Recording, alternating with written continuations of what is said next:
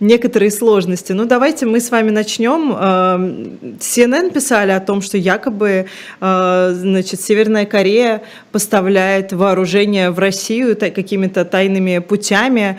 Как это, как это вообще возможно? И как возможно тайно поставить оружие, причем, наверное, в таких количествах? Как можно это не заметить? Я думаю, что это довольно просто сделать. Погрузили в эшелон и отправили по железной дороге до границы с Россией, где-то 50 километров от Северной Кореи. Угу. А, а можно это делать э, через территорию Китая. Тогда путь будет значительно короче. Вот по старой КВЖД. А вот, э, ну, а как эшелон вошел в Россию, собственно, кто же его остановит? Кто о нем сообщит? А вот э, единственное, что меня немножко здесь смущает, это то, что, конечно, если действительно речь идет о поставках а, не столько оружия, сколько боеприпасов, а может быть и оружия. Артиллерийские снаряды, вот, вот так вот. Значит, Артиллерийские да. снаряды, да, разумеется. Северные корейцы готовятся к войне с 1953 года. Угу. И у них запасов оружия, в том числе и амуниции к ним, видимо-невидимо. Поскольку все это, в общем, э, как правило, хранится на подземных складах, известно об этом мало. А вот другой вопрос, э, собственно, технический, да, как это все осуществить, не, для того, что, не только для того, чтобы скрыв, скрыв это от злых и недобрых глаз, да, это, в принципе, огромная логистическая операция. Транс, Транссибирская железная дорога забита под завязку. Угу. Вот. И поэтому, конечно же, для того, чтобы пропустить эшелоны с оружием, требуются большие организационные усилия. Так что нет, я думаю, что это технически вполне возможно. Вопрос о том, почему у северных, у северных корейцев много снарядов, а у огромной России их не хватает, я думаю, он излишен. Просто потому что Северная Корея уже, собственно, с 1953 года их практически не использует. А вот Россия взялась использовать и не рассчитала. Но политическая сторона, мне кажется, более э, символичной и более важной. Видите, ну действительно так получается, что Северная Корея мировой изгой, Россия мировой изгой, ну еще Иран. Мировые изгои должны помогать друг другу. Вот, собственно, Такая страшная коалиция Корея... получается.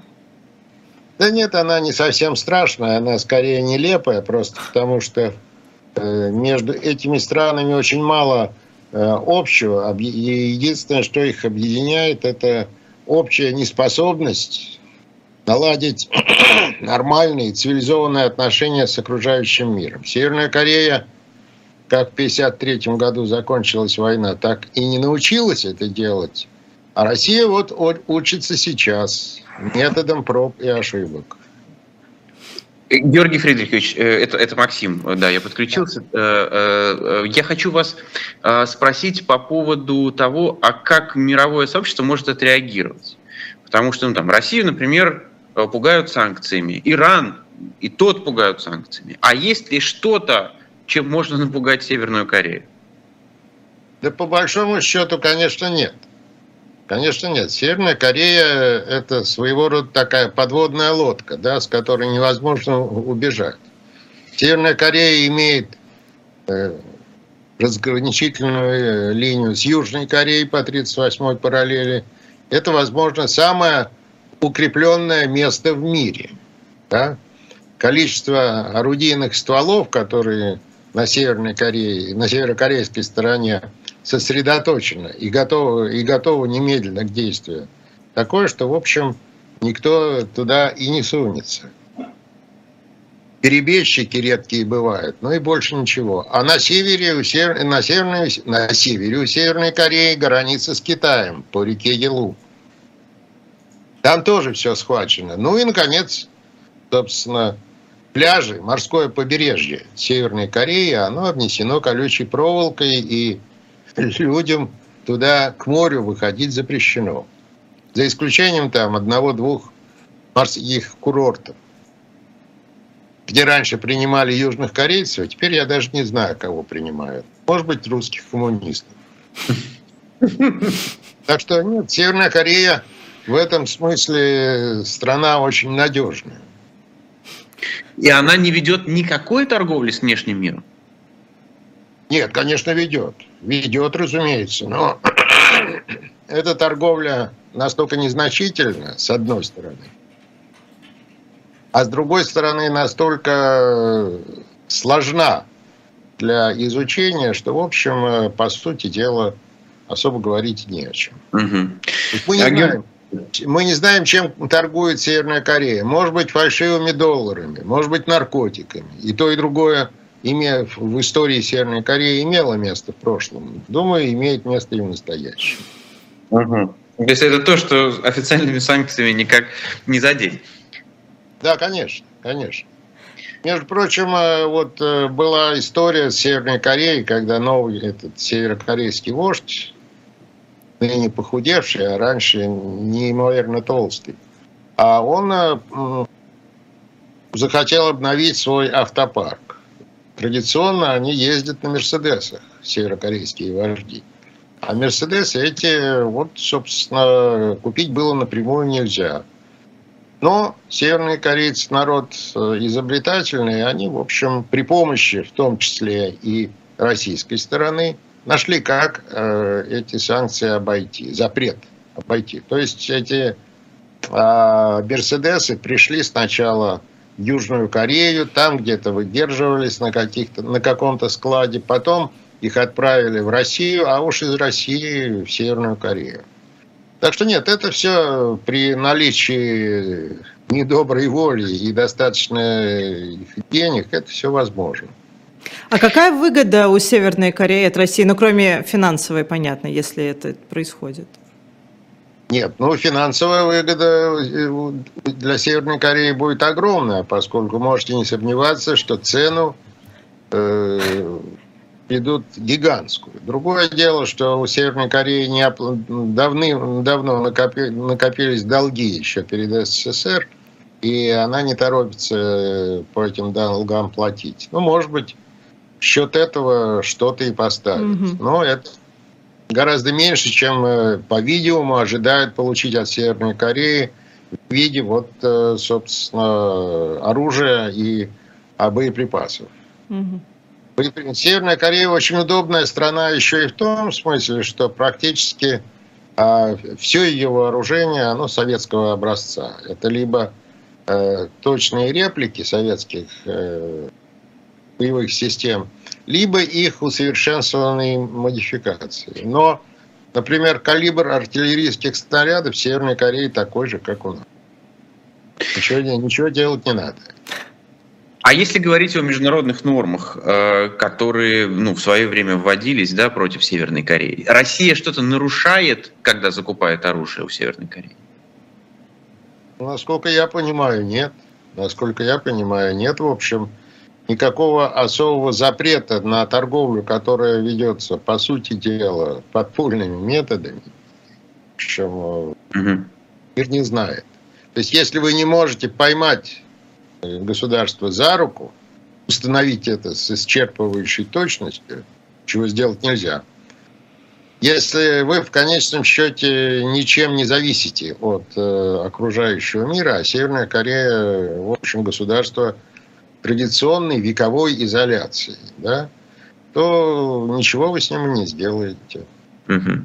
Ну, если когда в Северной Корее возникнет очередной голод, а там э, случаются такие вещи с досадной регулярностью, тогда, конечно, Северная Корея, э, ей потребуется гуманитарная помощь, вот тогда можно будет в наказание за то, что они поставили, допустим, орудийные снаряды в Россию, можно им эту помощь немножечко прикрутить. Но это, в общем, мелочь.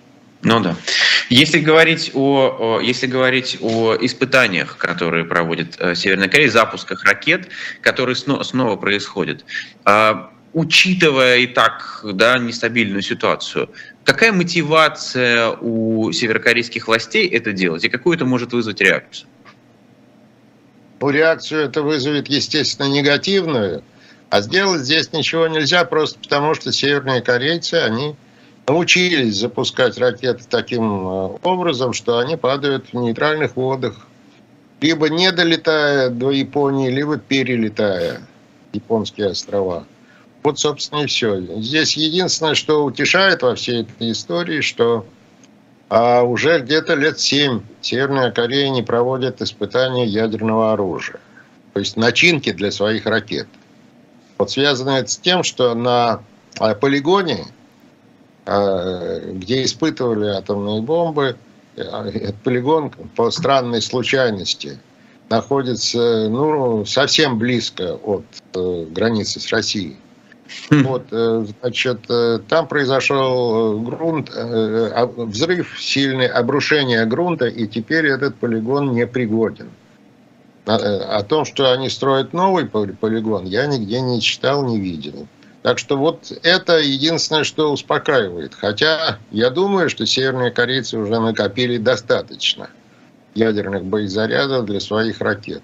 Ракеты у них тоже, в общем, модифицированные советские, доработанные, все, но тем не менее.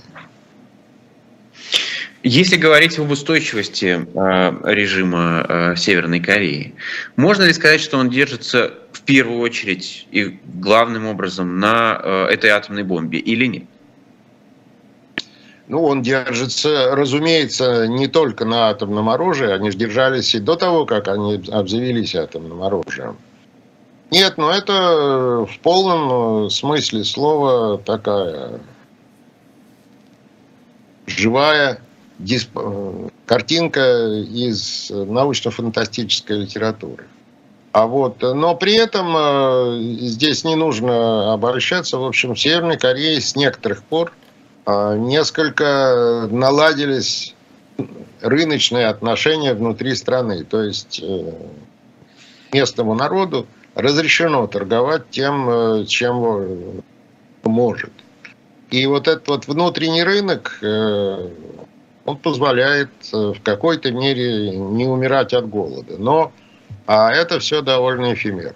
В любом случае, потому что, ну вот, случится засуха, допустим, народ начнет голодать. Тут Россия придет а так, на Северная помощь. Корея, Северная Корея – это, э, в общем, в полном смысле слова тюрьма. Да? а вот в которой местные жители никак не пересекаются с иностранцами, которые живут и работают в Корее, да, с дипломатами, торговыми представителями в первую очередь.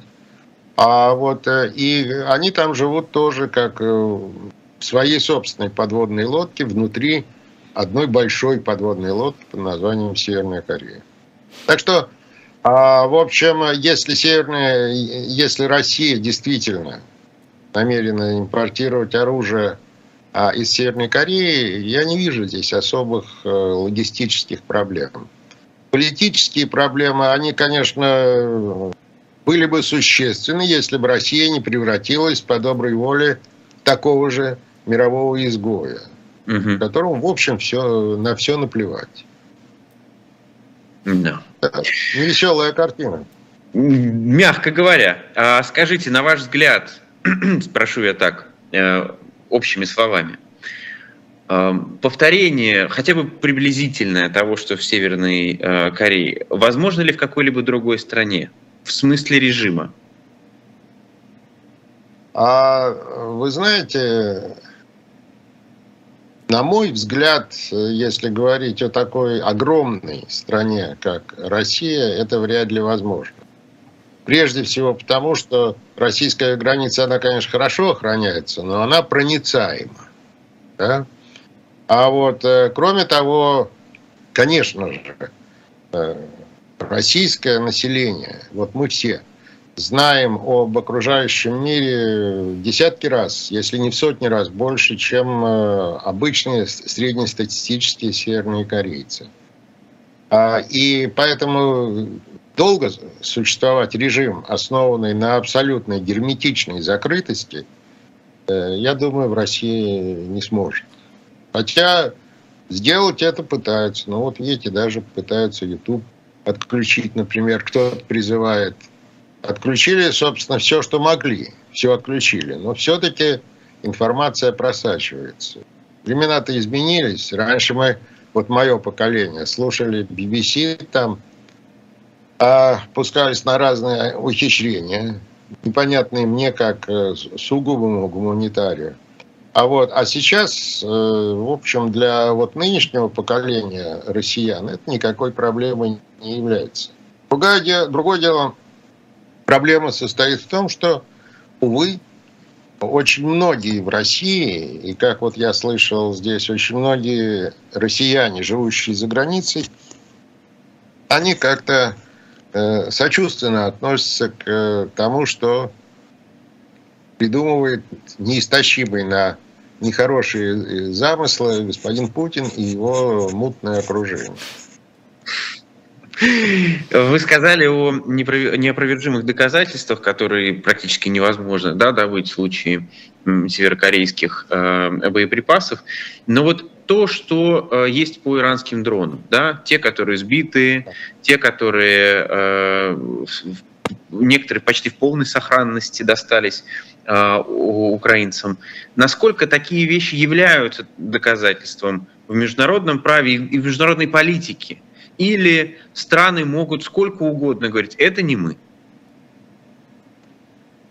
Ну, в общем, вывести э, на чистую воду иранцев, которые, в отличие от Северной Кореи, все-таки имеют э, достаточно интенсивные связи с внешним миром, даже, э, возможно, вопреки своему желанию, если говорить об иранском режиме. А вот э, установить, наверное, это все можно. Тем более, что в отличие от артиллерийских снарядов, которые взрываются, и ничего от них, в общем, не остается, кроме осколков. Да? А установить э, принадлежность каких-то компонентов этих дронов западного производителя, наверное, возможно. И вот тогда этот производитель, он будет нести за это ответственность. Там иранцы ни за, ни за что ответственность не несут. Но они сказали, мы этим не занимаемся. Вот, собственно, верьте им на слово. Или, если не хотите, не верьте. Ну, смотрите, тут такая интересная ведь история. А, если э, российская сторона вообще отрицала да, какие-то э, иранские дроны, говорили, это наш там Герань-2, а, то вдруг Иран делает заявление, что да, поставляли, но до войны и в малом количестве такие заявления на международном уровне согласовываются друг с другом? Страны согласовывают друг с другом такие заявления? Или одни могут подставить других? Я не совсем понимаю, что значит согласовывать. Э, ну, вот смотрите, МИД Ирана сказал, что да, на самом деле дроны иранские были, э, и э, мы их поставляли, но в малом количестве до войны. Получается, что российская сторона здесь выглядит, отрицая в целом иранские дроны, она выглядит здесь как-то странно. Вот такие, а, они согласовывают свои позиции или нет? Ну, во-первых, э, собственно, я не думаю, что здесь есть полное согласование позиций, просто потому что обе стороны друг другу не очень верят. Ну а с другой стороны, вот э, Россия заявила протест по поводу вот этих отравленных боевых комаров, которые якобы куда-то собирались сбрасывать на российские города. Да? Никто ей не поверил. Ну и что? Что-то изменилось от этого? То же самое здесь. Но это, это же... не наши дроны. Не знаем, мы не знаем, откуда они взялись. Вы все врете. Вот. Ну что, против лома нет приема. Ну, получается, что ложь – это универсальное оружие международной политики? Против этого оружия а, не, не, нет я бы ничего? Не стал, так, не стал так широко обобщать, потому что внутри международной политики, которая, конечно же, работая в условиях взаимозависимого мира, а, существует очень много сдержек и противовесов, существует очень много а, рисков, связанных э, с тем, что тебя поймают на вранье. Но если вот некая страна Z, условно говоря, да, сугубо условно, решила все это отрицать и продолжает, э, значит, всем рассказывать свои небылицы. А ей говорят, а мы вам не верим, а мы... А она говорит, ну и не верьте. Собственно, вот и все. Вот, вот же в чем вся... Наверное, это главная проблема и мировой политики, и международной морали. А вот и выхода из этого, кроме известного всем, то есть э, ожидания того, как э, лживый режим сам себя исчерпает, другого выхода, к сожалению, нет. А, интересное выражение «мировая мораль». А это ну, что-то, что фиксируется каким-то образом, я не знаю, э, мировую мораль проходят в институте, в МГИМО? Да, конечно, конечно, конечно. Ну, собственно говоря, проблема здесь э, состоит в том, что а, э, мораль, она предполагает э, наличие сознательного к ней отношения. Да? Она предполагает, что люди не воруют друг у друга, люди не убивают друг друга на улице. Это не только а, преступление, это еще и аморальный акт. Да? А вот, но если действуют э, несколько другие принципы, если страна, условно говоря, принимает готов, с готовностью свой собственный внутренний кодекс поведения, свои собственные традиционные, в кавычках, ценности, то, конечно, здесь э, с ней очень трудно что-либо сделать. Я просто не знаю, честно скажу. Но то, что, то, что, в общем, э, все то, что делает сегодня Россия, является, помимо того, что нарушением принципов и норм международного права и духа международного права, то, что это является глубоко аморальным, я думаю, это совершенно очевидно всем, кроме, э, собственно, тех, кто всем, всем этим занимается. К сожалению, мир не имеет вот механизмов защиты, это, я не знаю, в компьютерных нау нау науках или в электротехнике есть такой, такой термин «защита от дурака». Такого, такой защиты от России, увы, к сожалению, нет. Когда вы слышите про боевых комаров, что вы чувствуете как часть, в общем-то, вы, вы, вы с этими людьми в одной системе были? Был, ну, я чувствую прежде всего глубочайшее сожаление, что мы ведь начинали от э, каких, насчет э, каких-то стран, ужасов, а теперь все это дело съежилось до мелкого комара. Э, ну, народ, пропагандисты российские, они, конечно, неистощимы. Здесь, видите, здесь очень много вопросов, которые по большому счету не имеют ответов. Вот, например, Россия устроила огромный скандал международный, попыталась устроить э, в связи с э, атакой на корабли Черноморского флота. Россия назвала это террористическими актами. Да? Хотя, с другой стороны, да, украинцы отрицают свою причастность. Это вопрос э, второстепенный, другой. Но понятно же, что военные средства, такими, например, тот же самый военный корабль, в условиях войны является легитимной целью атак другой стороны. Но Россия считает это терроризмом. Но с другой стороны, при этом сама Россия продолжает э, уничтожать а, гражданскую инфраструктуру Украины. Россия считает это легитимным средством ведения войны. А вот, э, вот здесь вот э, как минимум двойная мораль просто бросается в глаза. Ничего тут не поделаешь. Последний вопрос. Если... Кроме, да. кроме, конечно же, Э, максимально полной и максимально диверсифицированной военной и экономической помощи Украины со стороны э, цивилизованного мира. Угу. Ну вот последний вопрос, если позволите. Есть утечки из Белого дома о том, что администрация Байдена призывает украинские власти заявить об открытости к переговорам с Россией, чтобы обеспечить поддержку Киева другими странами, в которых опасаются э, затягивания войны.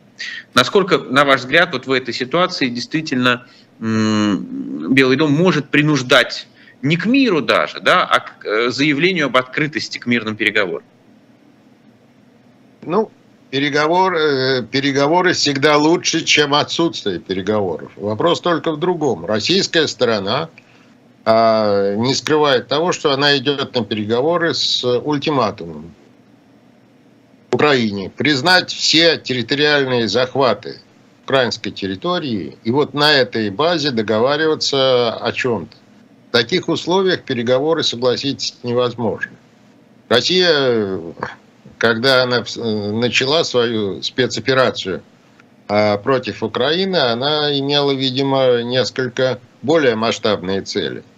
Потом, когда эти цели оказались неосуществимы, Россия а, принялась хватать все, что могла схватить. Вот отхватила часть Херсонской области, часть Запорожской области – а вот и теперь Россия хочет, э, чтобы эти вопросы, вопросы о том, о российской территории, новой, новоприобретенной российской территории, были вынесены за рамки переговоров. О чем тогда переговоры? Я не очень понимаю.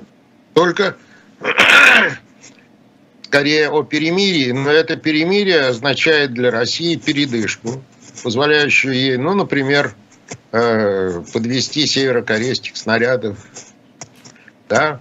А вот, э, а Украине ничего по большому счету не дает, потому что рано или поздно вопрос о том, что, в общем, перемирие не может быть вечным, нужно каким-то образом, чтобы оно было каким как-то оформлено, да, в виде каких-то обязательных международных документов, ну, этого ничего не будет. Потому что Украина если бы Украина готова была капитулировать перед Россией, она могла бы это сделать тогда же, 25-го, 24-го началась спецоперация, 25-го Украина могла бы капитулировать. Украина этого не сделала, и Украина каждый день, буквально каждый час доказывает свое право считаться цивилизованным, современным государством – ведущим справедливую борьбу за свою территориальную целостность и даже, что там целостность, за само свое существование. Поэтому я не думаю, что эти переговоры реально возможны. А призывы к переговорам, да, конечно, насколько я понимаю, условием этих переговоров э, запросной позиции Украины является полное освобождение всех захваченных российских, э, украинских территорий том числе и Крыма, и Донбасса. Э, но на это вряд ли Россия пойдет, но я думаю, это запросная позиция. И реально вопрос может, наверное, так, если вот рассуждать с точки зрения дипломатии, стоять э, о том, чтобы российские войска были отведены на те позиции, которые они занимали 23 февраля этого года. Вот, но тогда неизбежно возникнет вопрос, наверное, уже у самих россиян и противников войны, и сторонников войны. А, собственно, ради чего все это делалось? То есть никто же не знает, то никто не может объяснить, что считать победой в этой войне. Угу. Вот у Украины позиция четкая. Победа в войне, освобождение всех аннексированных украинских территорий. Да. В чем состоит победа? В чем могла бы состоять победа России, оправдывающая десятки, если не сотни тысяч погибших людей, оправдывающая, в общем, трагедию украинского народа. Знаете? В таких условиях, да, принято говорить о том, что переговоры нужны, и никто это, с этим не спорит, с общим таким положением. Но на практике, до тех пор, пока Россия, а, ну, в общем, не потерпит такие поражения, которые сделают неизбежным прекращение военных действий, говорить о каких-то реальных переговорах очень трудно. Ну, они вот худо-бедно наладили обмен военнопленными. Слава богу. Ничего больше, я, честно говоря, не знаю. Ну, а уж расчет на то, что а, уничтожая гражданскую инфраструктуру, Украину можно поставить на колени, я думаю, этот расчет э, не то что не аморален, он нереализуем. Хотя вот, собственно, да, а, положение в, в крупных украинских городах, которые отчасти обесточены, да, оно тяжелое. В том же самом Киеве а, подключены лифты в жилых домах. Просто ради экономии электричества. Кто-нибудь представлял себе, что такое для пожилых людей, которые остались в украинской столице в не меньшей пропорции, чем, допустим, в той же Москве? Что такое для пожилых людей взобраться, там, я не знаю, на, что там, десятый, на седьмой, на восьмой этаж? Угу. Это, это невозможно практически. Люди не ходят в бомбоубежище, просто потому что до них э, не добежать, не, не успеть. Угу. Да, люди просто надеются на то, что вот как-нибудь пронесет. Не очень это проносит. А, и меня в данном случае больше всего, вот я вам скажу так, я ко многому привык, живя в России с рождения, ко многим гадостям, которые творила наша власть в прошлом, я привык, как и многие другие, как и, многие, как и вы, наверное. А вот, но привыкнуть к тому, что вот так вот хладнокровно уничтожается не, не армия, не бойцы, которые э, гибнут на фронте, а уничтожается мирное гражданское население, я думаю, привыкнуть очень трудно.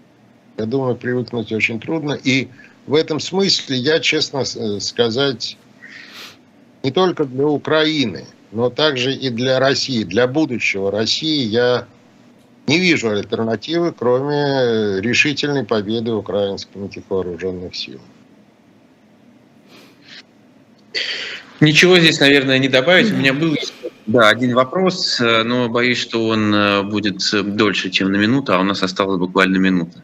Вообще, честно говоря, хотел вас спросить, когда-нибудь был отказ от этого имперского нарратива, на ваш взгляд? Или если был возврат, то когда он произошел? Я думаю, отказ от имперского нарратива, разумеется, был в 91 году, когда и, и когда советская власть все-таки отступилась от своих претензий на установление советских порядков. А когда вы фиксируете возврат? Возврат, я бы сказал, что, на мой взгляд, это вторая чеченская война. 90... Нет, это уже 99-й, да, нулевые ну, года, да. Генезис этой войны э, очень мутный, очень непонятный, и я не очень понимаю, каким образом эта война возникла. Спасибо.